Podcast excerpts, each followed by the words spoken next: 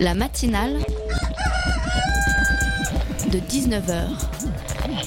Et bah, c'est une émission qui parle de société, de politique, euh, Culture alternative. On va aussi parler de sport, euh, de gens dans la rue. et l'actualité en règle générale. On va peut-être parler des corbeilles à linge va pas s'ennuyer. en osier d'Auvergne. voilà, il y aura, y aura des invités. Sociologues, des invités chercheurs. Les invités ne diront que des choses intelligentes. Ça va peut-être s'étriper un peu de temps en temps, mais La matinale de 19h, du lundi au jeudi jusqu'à 20h sur Radio Campus Paris. La dernière fois que j'étais à ce micro, j'ai parlé d'M6 et aujourd'hui, eh bien, je continue à parler d'M6 car M6 est une chaîne merveilleuse qui de semaine en semaine n'achève jamais de me faire m'étouffer devant la télé tant elle semble considérer que tout est permis, que tout est possible et que rien n'est grave. M6, pourtant, au départ, c'était plutôt sympa. Il y avait les clips de La Rousseau, de Mano, de Ophélie Winter, et puis aussi les clips de Nirvana et d'autres qui ont bercé toutes nos années de jeunesse. Il y avait le porno du samedi soir, et puis la chaîne, pour le meilleur ou pour le pire, a également été le véhicule de la plus grosse révolution télévisuelle de ces 20 dernières années, le Loft, dont on mesure encore aujourd'hui l'influence sur l'essentiel des programmes qui occupent les ondes de la TNT. Non, vraiment, M6, dans le paysage médiatique, c'était pas n'importe quoi. Mais ça, bien sûr, c'était avant. La dernière fois que j'ai regardé M6, Bernard de la Villardière animait une émission tabou, à en croire son titre, qui stigmatisait justement sans tabou la communauté musulmane en la rendant responsable, selon le sous-titre de l'émission, de l'échec de la République, rien que ça. Sur mon écran, il y avait des barbus qui parlaient avec des accents super prononcés et à peu près 50 réflexes niqab par seconde. Et puis, tandis que j'attrapais peu à peu la nausée, j'ai vu passer sur internet une pub pour les reines du make-up, un dérivé des reines du shopping, autre émission célèbre d'M6 et qu'on devrait plutôt appeler les reines de la stigmatisation sexiste. Prise en étau entre ces deux étalages de stéréotypes, tous plus grossiers les uns que les autres, je me suis soudain souvenu de la rue des Allocs en septembre, autre grande œuvre de la chaîne, qui avait transformé un quartier populaire et vivant d'Amiens, et je sais de quoi je parle, je suis amiénoise, en rue de la misère. C'était Germinal sans la poésie, sans le bruit et la fureur. C'était Paris qui regardait la province avec mépris, dégoût, excitation. C'était moche et surtout c'était triste.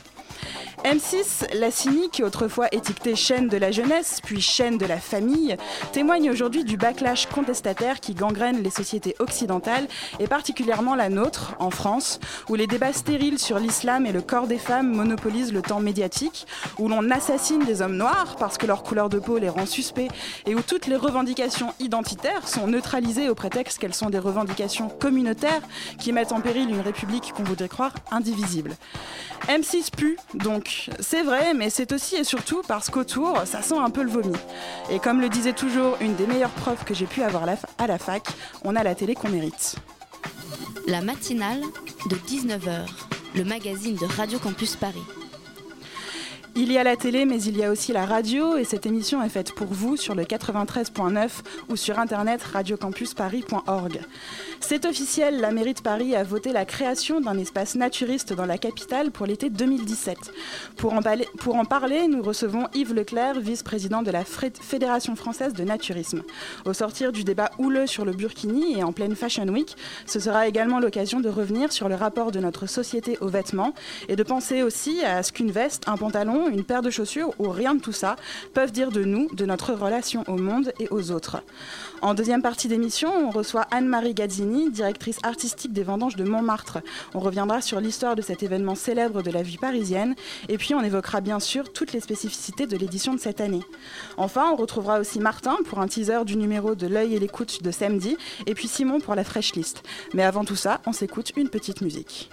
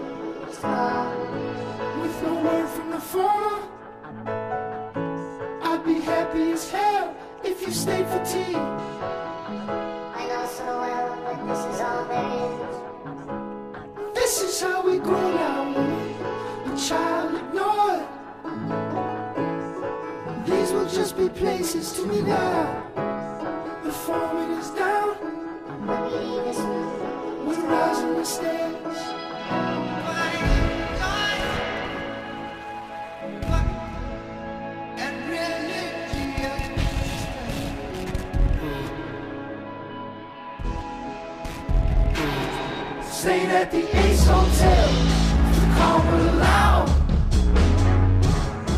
I would just be floating to you now. You make me pass to let it pass on. I'm climbing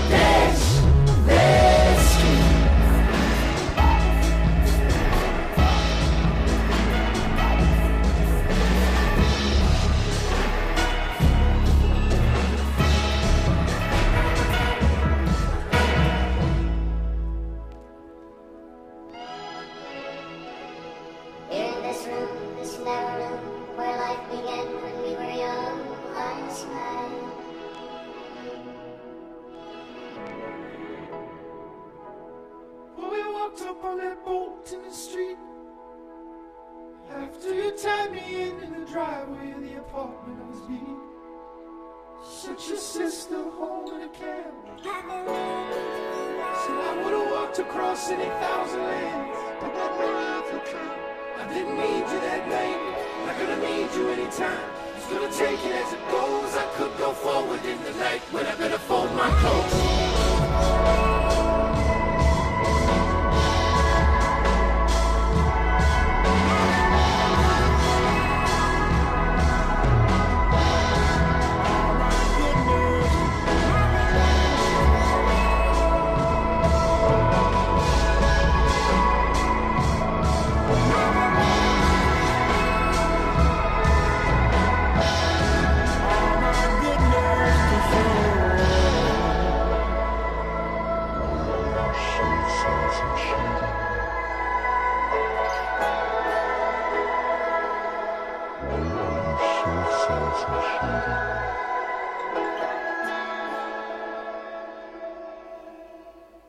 C'était 33 Gods de Bon Iver. La matinale de 19h du lundi au jeudi jusqu'à 20h sur Radio Campus Paris. Alors, notre invité Yves Leclerc va arriver dans quelques secondes, mais avant ça, on part à Montreuil avec Martin qui nous a rejoint aujourd'hui dans la matinale pour nous parler d'une émission spéciale qui sera diffusée samedi. Ouais, salut. Salut. Bah ouais, c'est une émission spéciale de l'œil à l'écoute. hein, c'est l'émission dédiée à l'éducation populaire, hein, euh, donc euh, qui présente la première partie d'un- d'un projet qui s'appelle Montreuil de vive voix.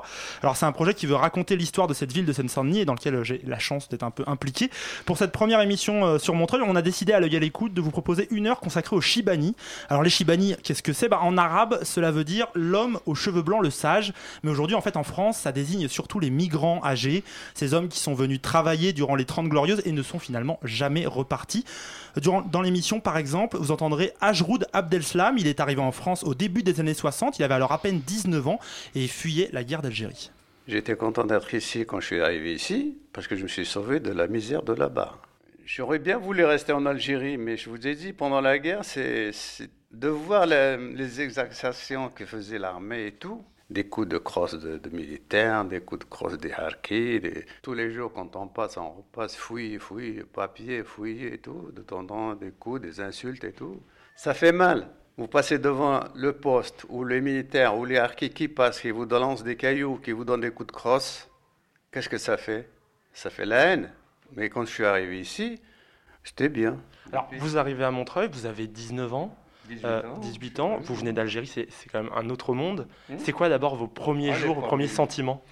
Les premiers jours, c'était vraiment un, un peu différent de là-bas, quoi. Parce que déjà ici, euh, j'ai jamais vu la neige comme ici, la neige, la glace dans les rues, le froid qui arrive. Et il faut s'adapter, quoi. Après, on s'adapte, quoi.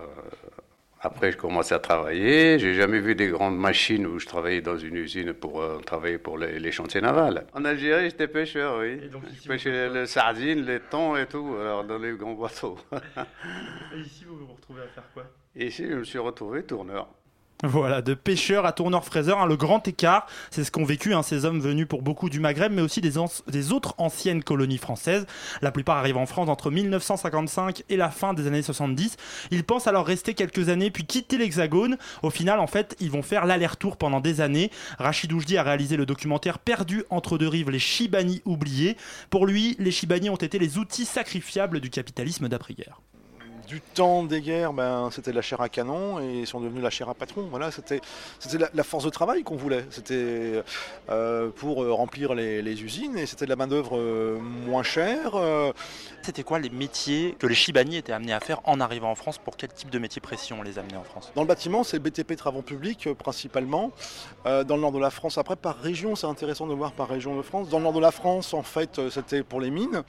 Et d'ailleurs, il y a eu des recruteurs, des agents recruteurs euh, dans le nord de la France qui allaient au Maroc et qui allaient prendre des gens d'une certaine région parce qu'il fallait qu'ils soient robustes mais pas trop grands.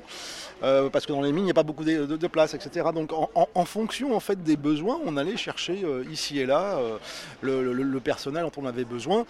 Par exemple, chez Renault, à un moment, ils ont été chercher de la main-d'œuvre d'Afrique subsaharienne parce que bah, étaient grands de taille. J'ai presque envie d'exagérer en disant bah, en fonction des besoins, on prend du pygmée au Maasai et puis on les ventile sur la chaîne de l'atelier. Euh, c'est euh, c'est- une réalité. hein, euh, on- n'est pas dans, dans du fantasme, hein, c'est vraiment concrètement comme ça que ça se passait. Donc aujourd'hui, Martin, la plupart de ces hommes sont en fait assez âgés. Oui, c'est ça. Leur santé est dégradée par les boulots usants. Ils ont souvent le droit qu'à de toutes petites pensions. La cause des métiers précaires mal payés et sans promotion qui ne leur permettent pas de toucher grand-chose au moment de liquider leur retraite. Antoine Matt est chercheur à l'Institut de recherche économique et sociale. Il a longuement travaillé sur les Chibani. Globalement, effectivement, les immigrés euh, non européens euh, ont des conditions de vie et de revenus euh, beaucoup plus dégradées que l'ensemble de la population. Il y a notamment un rapport parlementaire en 2013 qui a très bien documenté ces questions-là. Euh, euh, donc ils ont souvent des revenus parce qu'ils ont eu des carrières professionnelles beaucoup plus hachées. Ils ont connu de fortes discriminations. Ils ont été cantonnés à des postes sans formation, sans promotion. Quand il y a eu des licenciements dans l'industrie dans la fin des années 70, années 80, ça a été les premiers licenciés. Je vais vous donner quelques chiffres. Alors que euh, dans l'industrie, ils représentaient à peu près 15% des salariés au début des années 80. Eh dans les années 80, euh, ils ont représenté plus de la moitié des licenciements. C'est par eux qu'on a fait l'ajustement, c'est eux qui ont payé la crise. Voilà une situation qui reste encore méconnue. Le problème, c'est que du côté des droits de ces anciens travailleurs, les choses n'avancent pas du tout. Pire, l'URSSAF, qui gère euh, le droit des retraités, considère souvent les Chibani comme des fraudeurs qui perçoivent leur allocation avant de retourner dans leur pays. Un préjugé complètement erroné, Maureen. Merci Martin. L'émission de l'œil à l'écoute, c'est donc samedi prochain. Oui, la diffusion, c'est samedi prochain dans l'œil à l'écoute de 18h à 19h. Et si vous êtes à Vermontreuil demain, n'hésitez pas, l'émission est enregistrée en public au centre social Lounès Matoub de 17h à 18h. Vous retrouverez tous les intervenants que l'on vient d'entendre ainsi que plusieurs Chibani invités sur le plateau.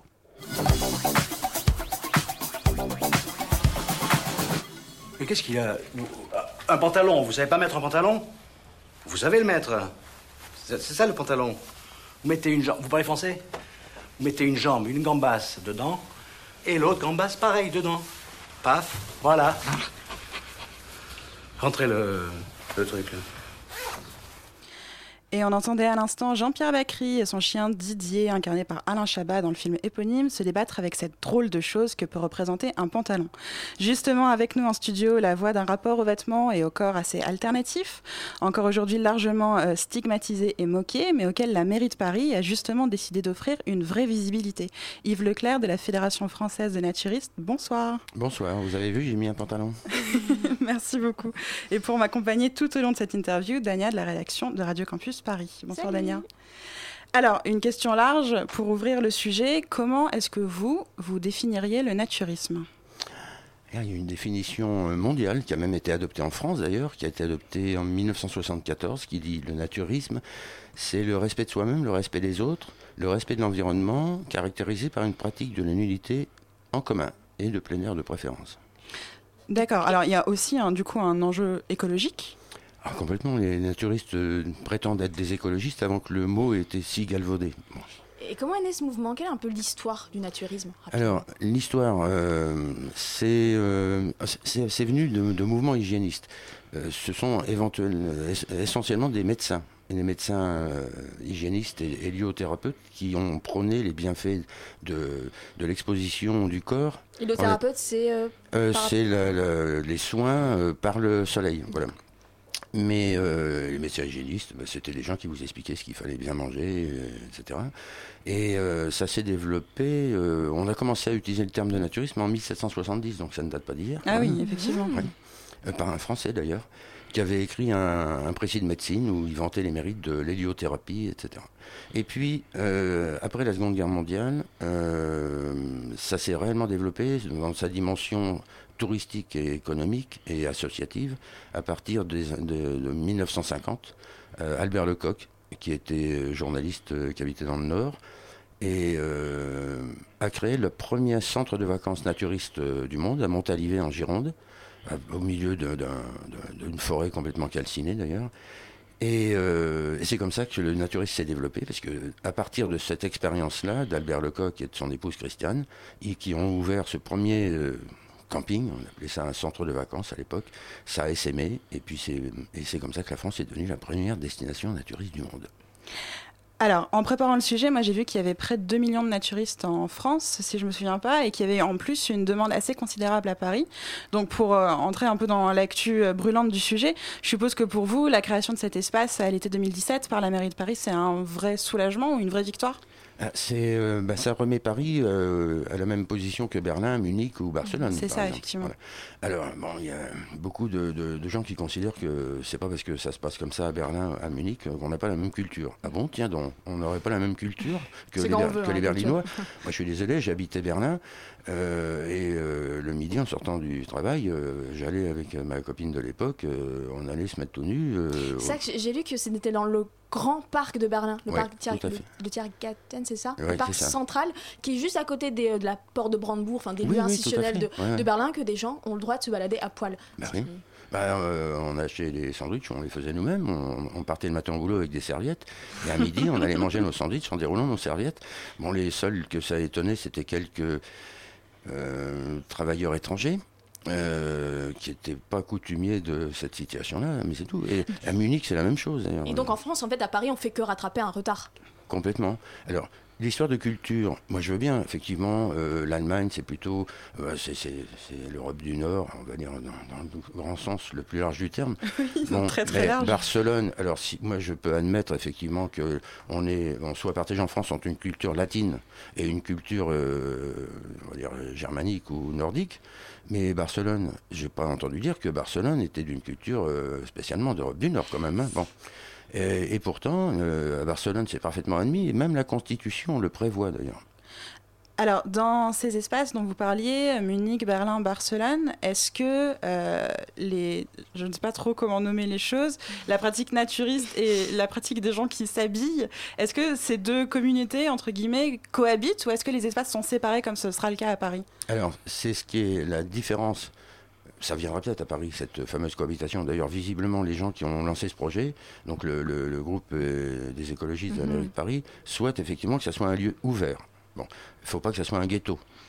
Euh, il faut que ça soit un lieu ouvert. Maintenant, l'ouverture a ses limites. C'est-à-dire que euh, si effectivement tous les lieux naturistes de- du monde attirent euh, des voyeurs, des gens qui, qui pensent qu'ils vont euh, voir les plus beaux, que toutes les pages de couverture de Elle et de Vogue vont défiler sous leurs yeux au- auprès du lac de Ménil, ils se mettent le doigt dans l'œil. Bon, la vraie vie, c'est pas sur les couvertures des magazines qu'on la trouve. Donc effectivement, il faut que ça soit ouvert, mais en même temps On voit des vrais gens. protégé. Voilà, on va dire. Donc c'est vous qui dites il faut des limites. C'est pas tellement des limites. Euh, il faut effectivement qu'il y ait euh, une surveillance de ces lieux, comme il y a une surveillance des plages, euh, dans les mêmes conditions. sécurité. Voilà. Alors, on ne peut pas parler de notre rapport à la nudité sans évoquer en fait notre euh, rapport aux vêtements. Et Frédéric Monéron, euh, universitaire, écrivain, sociologue de la mode et du luxe, euh, et notamment l'auteur de La frivolité essentielle et de Sociologie de la mode aux presses universitaires de France, pour lui, euh, l'apparence n'est pas superficielle et les, tendances actuelles révèlent en fait l'état profond d'une société. Alice euh, de Rode de la rédaction lui a demandé ce qui transparaît nos habitudes vestimentaires actuelles. Ça relève une euh, société, ça ne vous surprendra pas, euh, plutôt euh, frileuse, repliée sur elle-même, surtout on la compare effectivement à la mode de- des décennies précédentes. Je pense aux décennies 60 ou 70 ou encore 80. Bon, vous aviez une mode qui était euh, beaucoup plus dynamique à tous les égards et qui euh, donnait l'état d'une société qui était euh, plus réconciliée avec elle-même, disons, qu'elle l'est aujourd'hui. Vous pourriez me donner des exemples de vêtements, de, de tendances actuelles Oui, bah, qui reflètent ça? bon, on, peut, on en donner beaucoup. Dans les années 60, par exemple, c'est l'époque à la fois de la mini-jupe et des pantalons pour les femmes. Ça traduit beaucoup de choses. Les pantalons pour les femmes, c'est bon, euh, euh, l'arrivée finalement, euh, les femmes rentrent dans les rôles anciennement masculins. Euh, et bon, c'est aussi une évolution de- évidemment de la société. Euh, la mini-jupe, bon, c'est quelque chose finalement de très érotique euh, à l'époque, mais encore aujourd'hui, ça le reste. Bon, c'est presque structurellement érotique. Et puis, bon, pour ajouter les, les, les- les combinaisons dites spatiales de, de Courage à cette époque, bon, vous voyez, vous aviez une société tournée vers l'avenir, en quelque sorte progressiste. Aujourd'hui, bon, on voit au contraire des superpositions. euh, enfin bon, tout ça va dans le sens d'une sorte de, de retour vers l'intimité, vers une sorte de cocon protecteur. Bon, là, c'est aussi bien sûr très significatif euh, des sociétés actuelles. Bon, au niveau des couleurs, bon, vous avez aujourd'hui toute une gamme de couleurs qui sont euh, je dirais pas harmonisées, mal harmonisées. Enfin bon, là aussi, c'est assez significatif de la déprime actuelle. Vous diriez que euh, aujourd'hui la mode euh, nous pousse plus à euh, cacher notre corps qu'auparavant? Et c'est pas seulement ça. Bon, évidemment, là, si on prend l'exemple de la mini-jupe, on dévoilait de plus en plus le corps. Bon, il y avait, ne serait-ce que par ça, une sorte de posture érotique, indiscutablement. Bon, aujourd'hui, c'est pas que le corps est complètement recouvert. Le corps nu n'est pas, enfin, ça c'est un vieux truc, mais bon, il n'est pas très érotique. Dans un vêtement, il l'est il l'est plus. La mode aujourd'hui, bon, sans parler forcément des sous-vêtements, elle, est- elle va quand même dans ce sens, elle a tendance à repousser le désir en quelque sorte. Bon, c'est aussi assez significatif de notre temps. Donc on entendait Frédéric Monéron, sociologue de la mode. Euh, Yves Leclerc, est-ce que vous êtes d'accord avec les propos tenus par euh, Frédéric Monéron Oui, avec une petite nuance. euh, sa description très érotique de la mini-jupe, euh, je crois que, bon, euh, pourquoi pas. Bon. Mais, euh, oui, c'est une boutade. Mais euh, on m'a déjà posé la question, mais alors, vous qui vivez tout nu, alors, quand, mais alors, votre sexualité personnelle, votre femme, machin, moi, quand ma femme veut me séduire, elle s'habille. Donc, donc je suis d'accord, je suis d'accord, et en plus même le paradoxe, je vais vous dire, j'ai été il y a plusieurs dizaines d'années photographe de mode. Donc un naturiste qui a été photographe de mode, c'est quand même rigolo ça. Alors justement, qu'est-ce qu'on pourrait dire en fait du précisément, j'ai envie de dire, du rapport des naturistes aux vêtements? Est-ce que c'est vraiment une sorte de rejet? Ou est-ce que le naturisme est plus finalement une forme de mise à distance du vêtement comme euh, marqueur social? Ah, complètement. Là, je suis, euh, j'ai un uniforme là dans votre euh, studio parce que j'ai mis un magnifique t-shirt de la Fédération française de naturisme. bon, mais euh, bon, c'est de la radio, alors. Faut bien euh, se vendre, on est obligé de passer oui, par le vêtement, hein. Absolument. voilà. Donc ça, c'est un marqueur social. C'est-à-dire que voilà, j'ai un t-shirt de la Fédération. Donc, euh, il est bien évident que euh, lorsque tout le monde sur une plage ou dans un camping naturiste est nu, on ne sait pas qui est le PDG et qui est l'ouvrier. Mhm. On ne sait pas euh, s'il a une grosse retraite, s'il n'est pas en retraite, s'il est chômeur, euh, s'il est au RSA ou si au contraire il est PDG d'un gros supermarché. Donc le vêtement est forcément un marqueur social.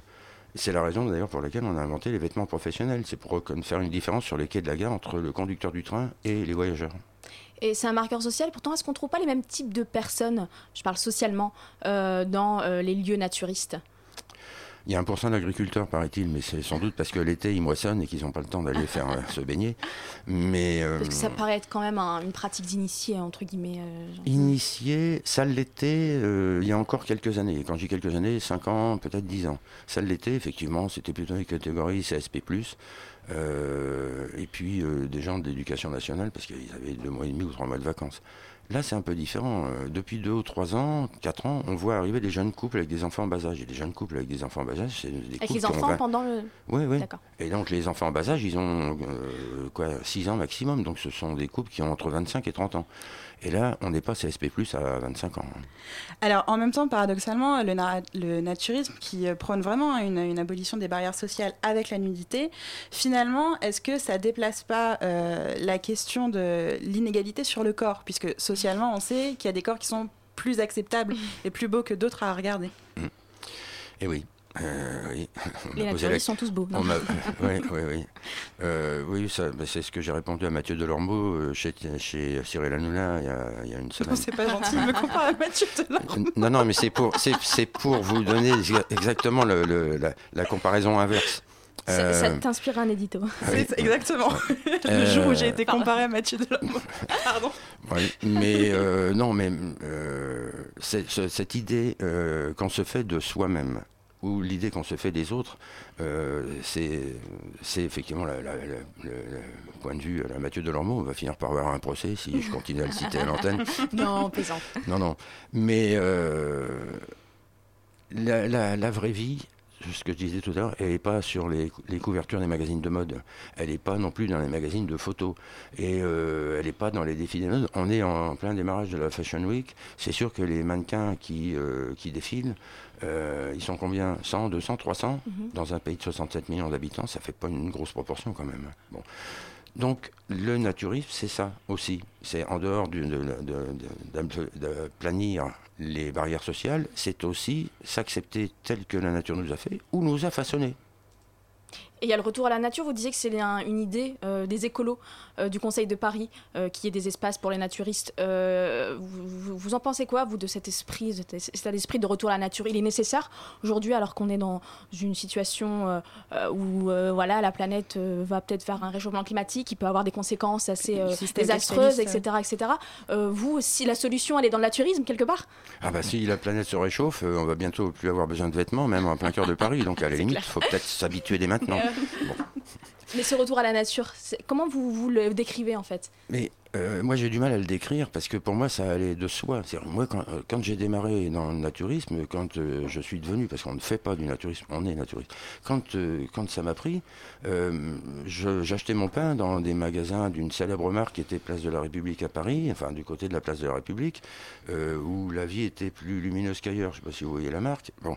Et euh, bon, non? Non. voyez pas La vie claire. Bon.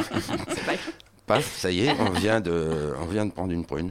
Et, euh, et donc j'avais déjà une approche euh, écologiste, si on peut dire, sur mon alimentation, sur, euh, sur ce que je faisais le week-end. Le week-end, je préférais prendre le train pour retourner chez ma mère en Normandie que de prendre la voiture parce que j'avais pas envie de polluer.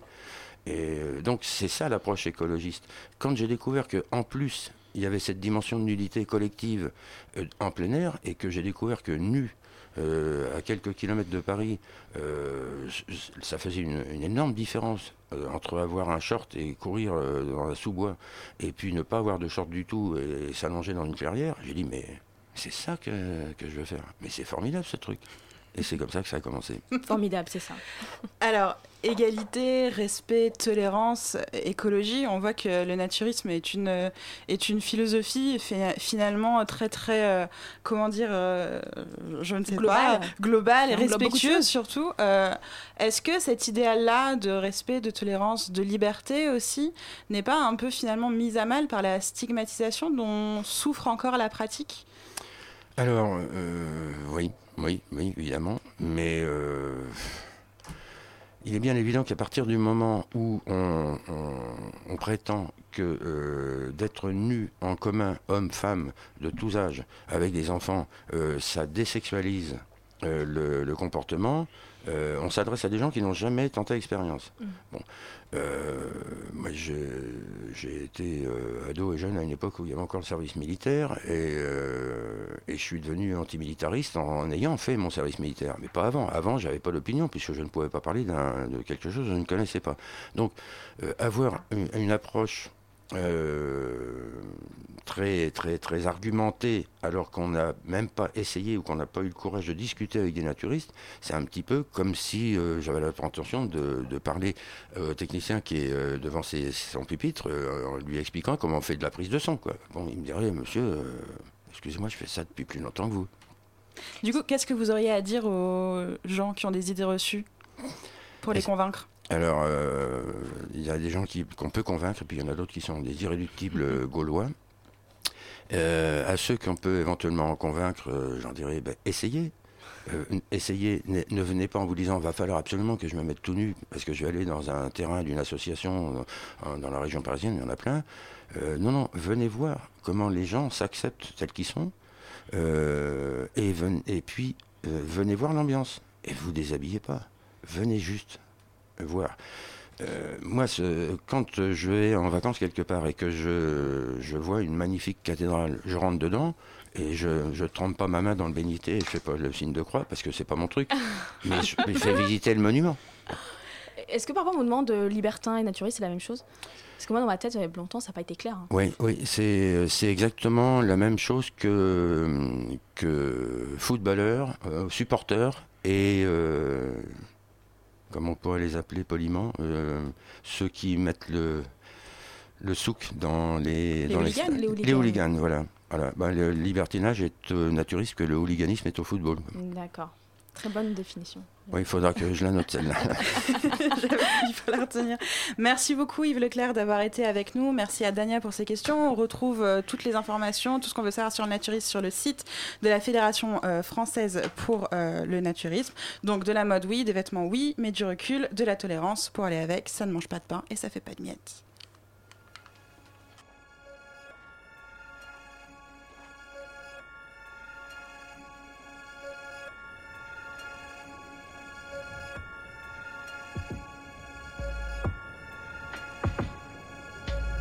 La matinale de 19h, le magazine de Radio Campus Paris.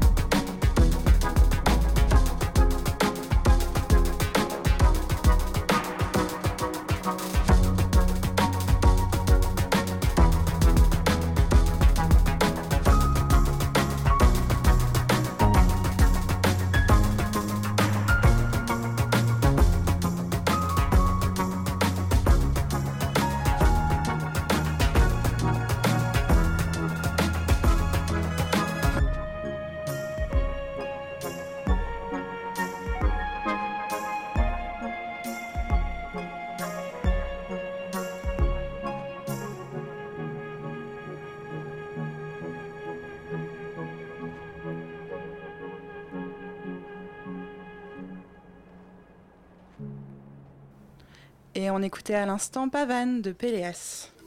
La matinale de 19h sur Radio Campus Paris.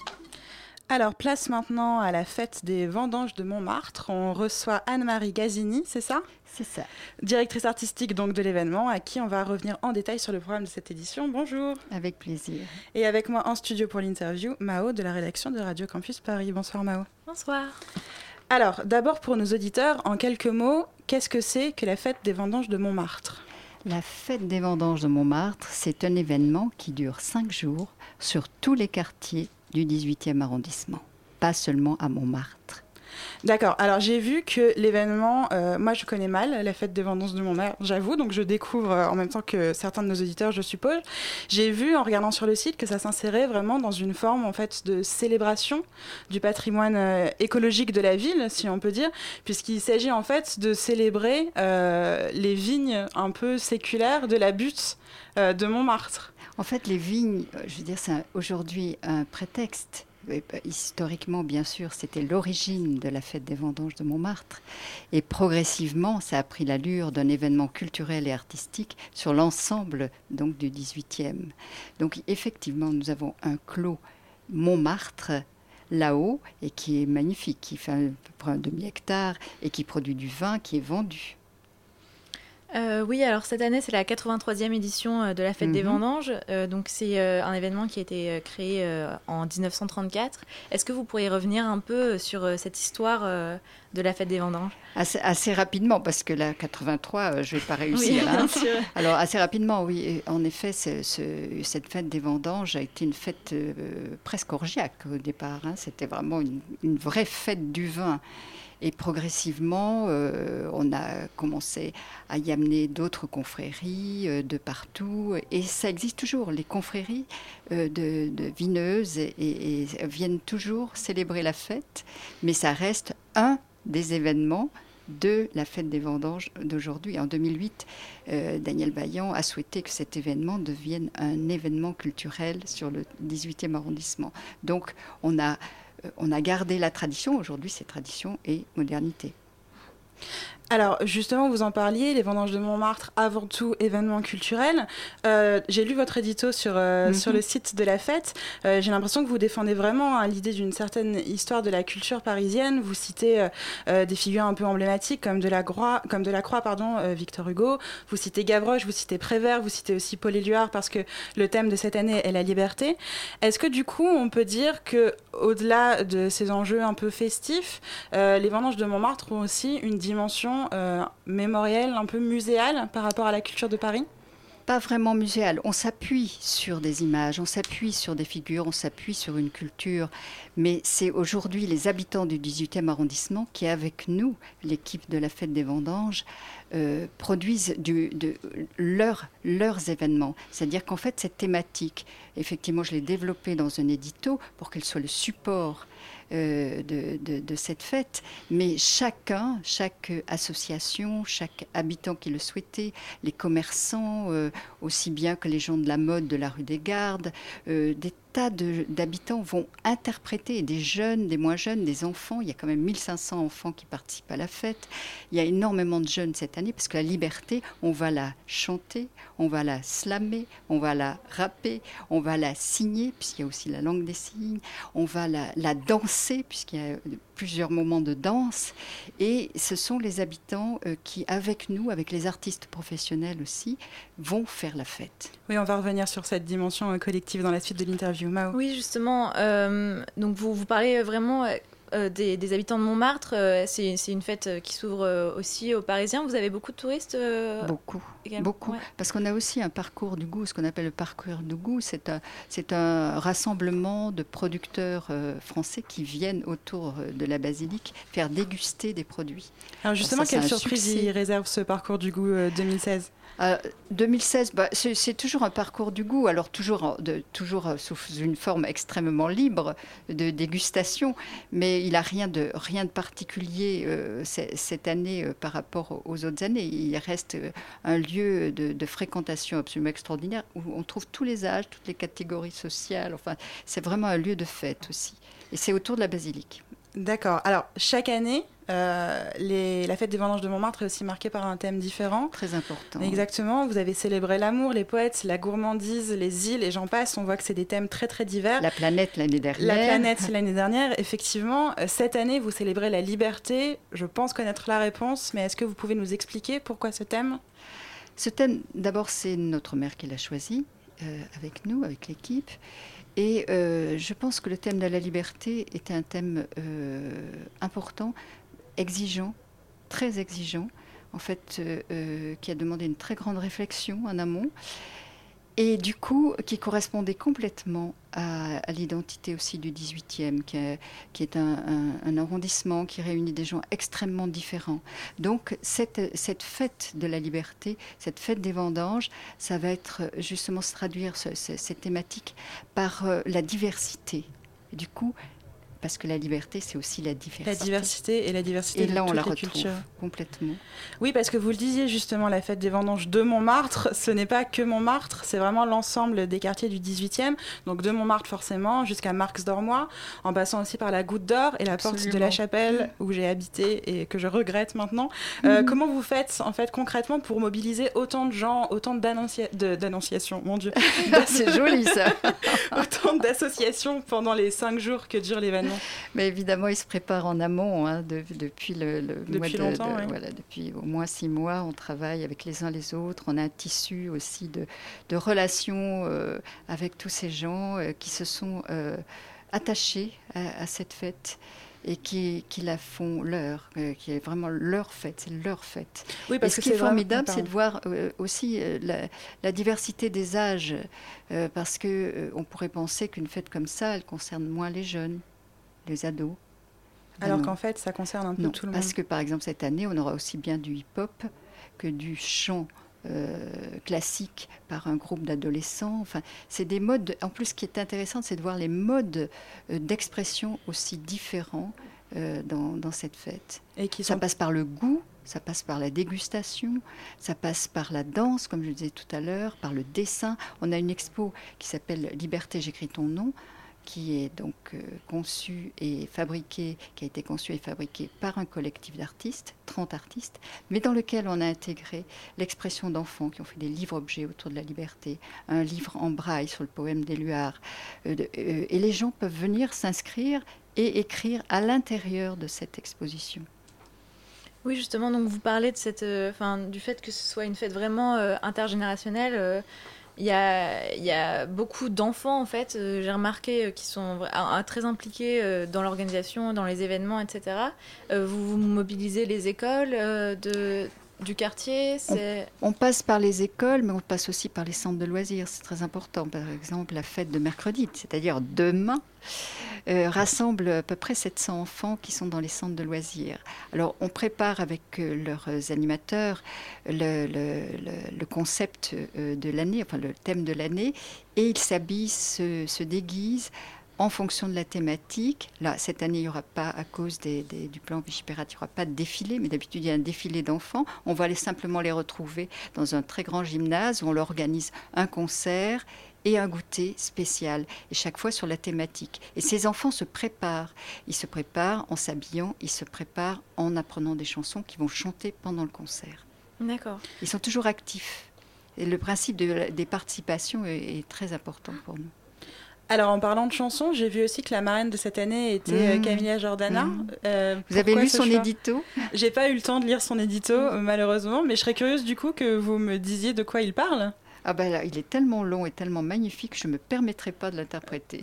Franchement, je vous invite à le lire. En tout cas, euh, elle a été choisie aussi parce qu'elle habite dans le 18e. Dans le 18e, oui. Ah oui, Et ça, c'est très important pour nous aussi d'avoir des gens du 18e. C'est pas toujours le cas, mais là, c'est formidable de la- de l'avoir parmi nous. Et elle avait euh, posé pour euh, le, ce vous souvenez, peut-être la, page de couverture de- du Nouvel Obs en décembre dernier. Où elle incarnait Marianne, donc ça fait Voilà. euh, du coup Et le du lien avec coup, le thème. On en a parlé ensemble, on s'est dit. Et puis elle, elle a été absolument emballée par cette idée d'incarner la, la Marianne, Marianne marraine Des vendanges de vendanges de Montmartre.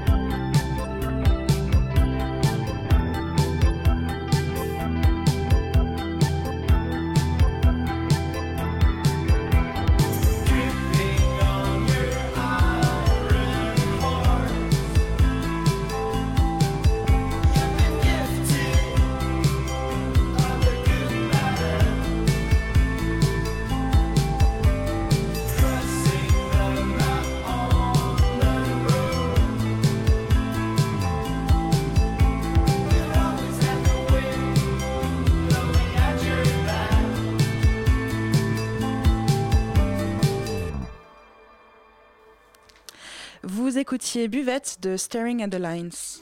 La matinale de 19h. En fait, vous écoutiez Staring at the Lines de Buvette. Mes excuses. Alors, euh, pour reprendre sur euh, la fête des vendanges de Montmartre, on va essayer de parler un peu plus en détail du programme. Euh, alors, j'ai l'impression qu'on retrouve cette année un peu tous les classiques, comme la chorale des enfants, et Mhm. aussi les noms-demandes en mariage. Ah. Qu'est-ce que c'est que les, Les noms-demandes en mariage en mariage, ça existe depuis 2008 et c'est toujours Daniel Vaillant, qui est l'ancien maire, qui préside à cette cérémonie. Alors, en fait, c'était très, très moderne à l'époque, puisque là des hommes, des, euh, des couples d'hommes, des, des- des- des couples improbables, des familles entières. Euh, En fait, voilà, l'idée, c'est que euh, c'est né de l'année Brassens. Vous voyez Mm, Non J'ai alors l'honneur de ne pas te demander ta main. Ah, d'accord. Et l'autre répond N'inscrivons pas nos noms au bas du parchemin. Et Daniel Vaillant dit Je vous déclare non marié et fiancé pour l'éternité. Oh, c'est beau. C'est un peu comme le Noël alors, c'est anniversaire. très de- émouvant, très drôle en même temps. Enfin, c'est pas banal quand même. Oui, j'avoue, mais en même temps, c'est assez, euh, comment dire, excitant, j'allais dire. Tout à fait. Euh, vous parliez aussi hors micro d'une déclinaison autour de la liberté à partir du poème euh, d'Éluard. Est-ce que vous pouvez nous en dire un peu plus? Oui, il y a- il y, a le- y a le bal qui, du, du- du dimanche, qui est le bal de clôture, qui va démarrer sur ce poème-là, sur une chorégraphie de José Montalvo, puisque nous avons un bal moderne qui, qui termine la, fête, et euh, le poème va être dit et dansé par l'ensemble du public, avec quelques danseurs qui vont les entraîner. Par exemple, là, on va l'entendre. On va aussi l'entendre sur la soirée euh, à Pajol, euh, qui s'appelle Liberté, je danse, je chante, j'écris ton nom, je signe. Et là, on va la voir sous toutes les formes. Je slam. Il y a aussi un hip-hopper qui parle en langue des signes, qui va être présent. Enfin, c'est toute la déclinaison de la liberté euh, à partir de ce poème qui va faire une soirée absolument époustouflante qui se termine par un, un- un bal, là aussi, un bal DJ. Beaucoup de danse et beaucoup de musique et beaucoup de femmes aussi, j'ai remarqué euh, dans cette oui. euh, édition, euh, puisqu'il y a une grosse exposition qui est consacrée à la trop méconnue Olympe de Gouges et aussi une exposition de photos intitulée Marianne Mhm. au pluriel en mode goutte d'or. Ça, c'est une Donc, création. les vendanges, c'est aussi une fête féministe? Non, il se trouve qu'il y a beaucoup de figures euh, féminines dans, dans, la liberté. Bon, c'est pas un hasard, mais en tout cas, c'est une réalité.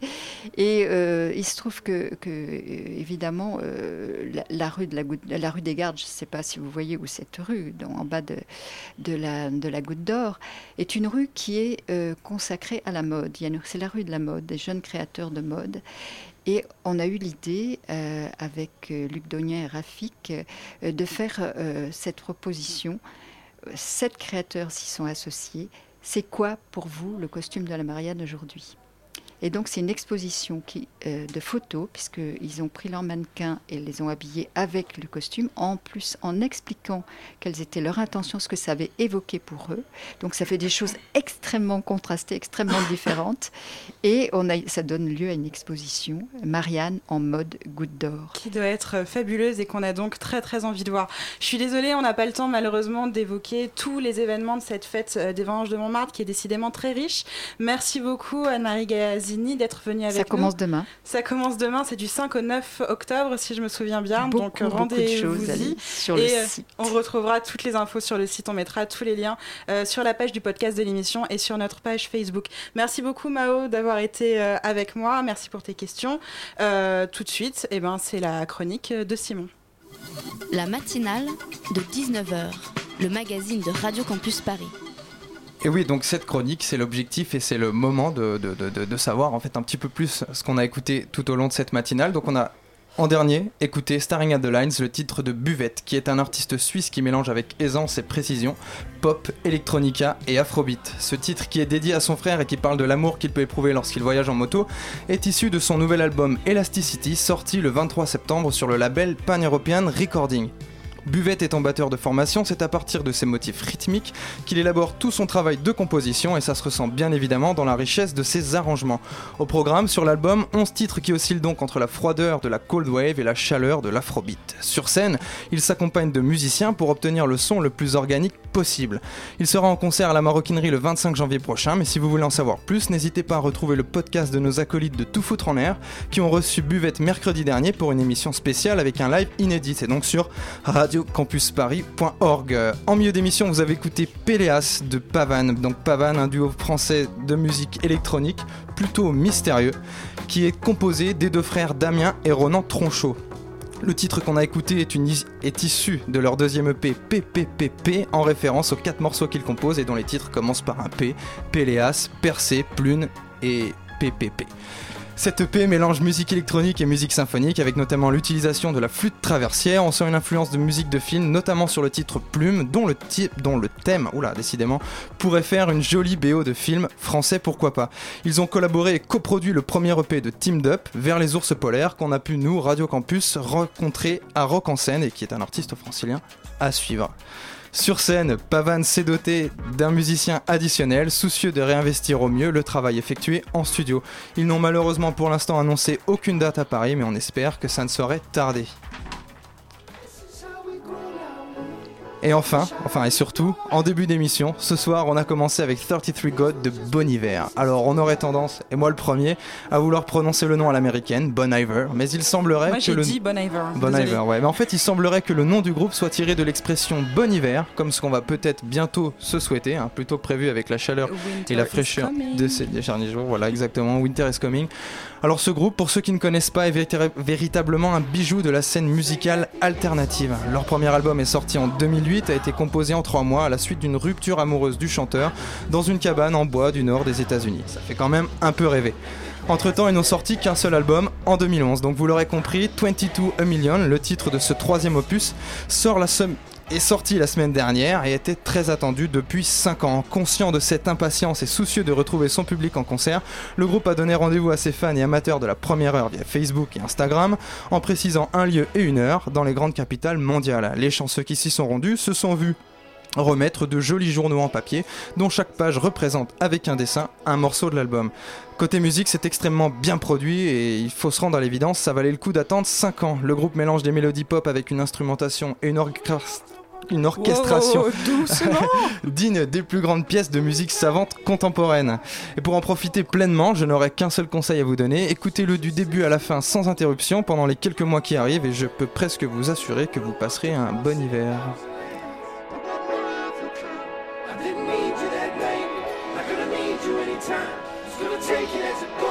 Could go forward in the night, I better fold my clothes.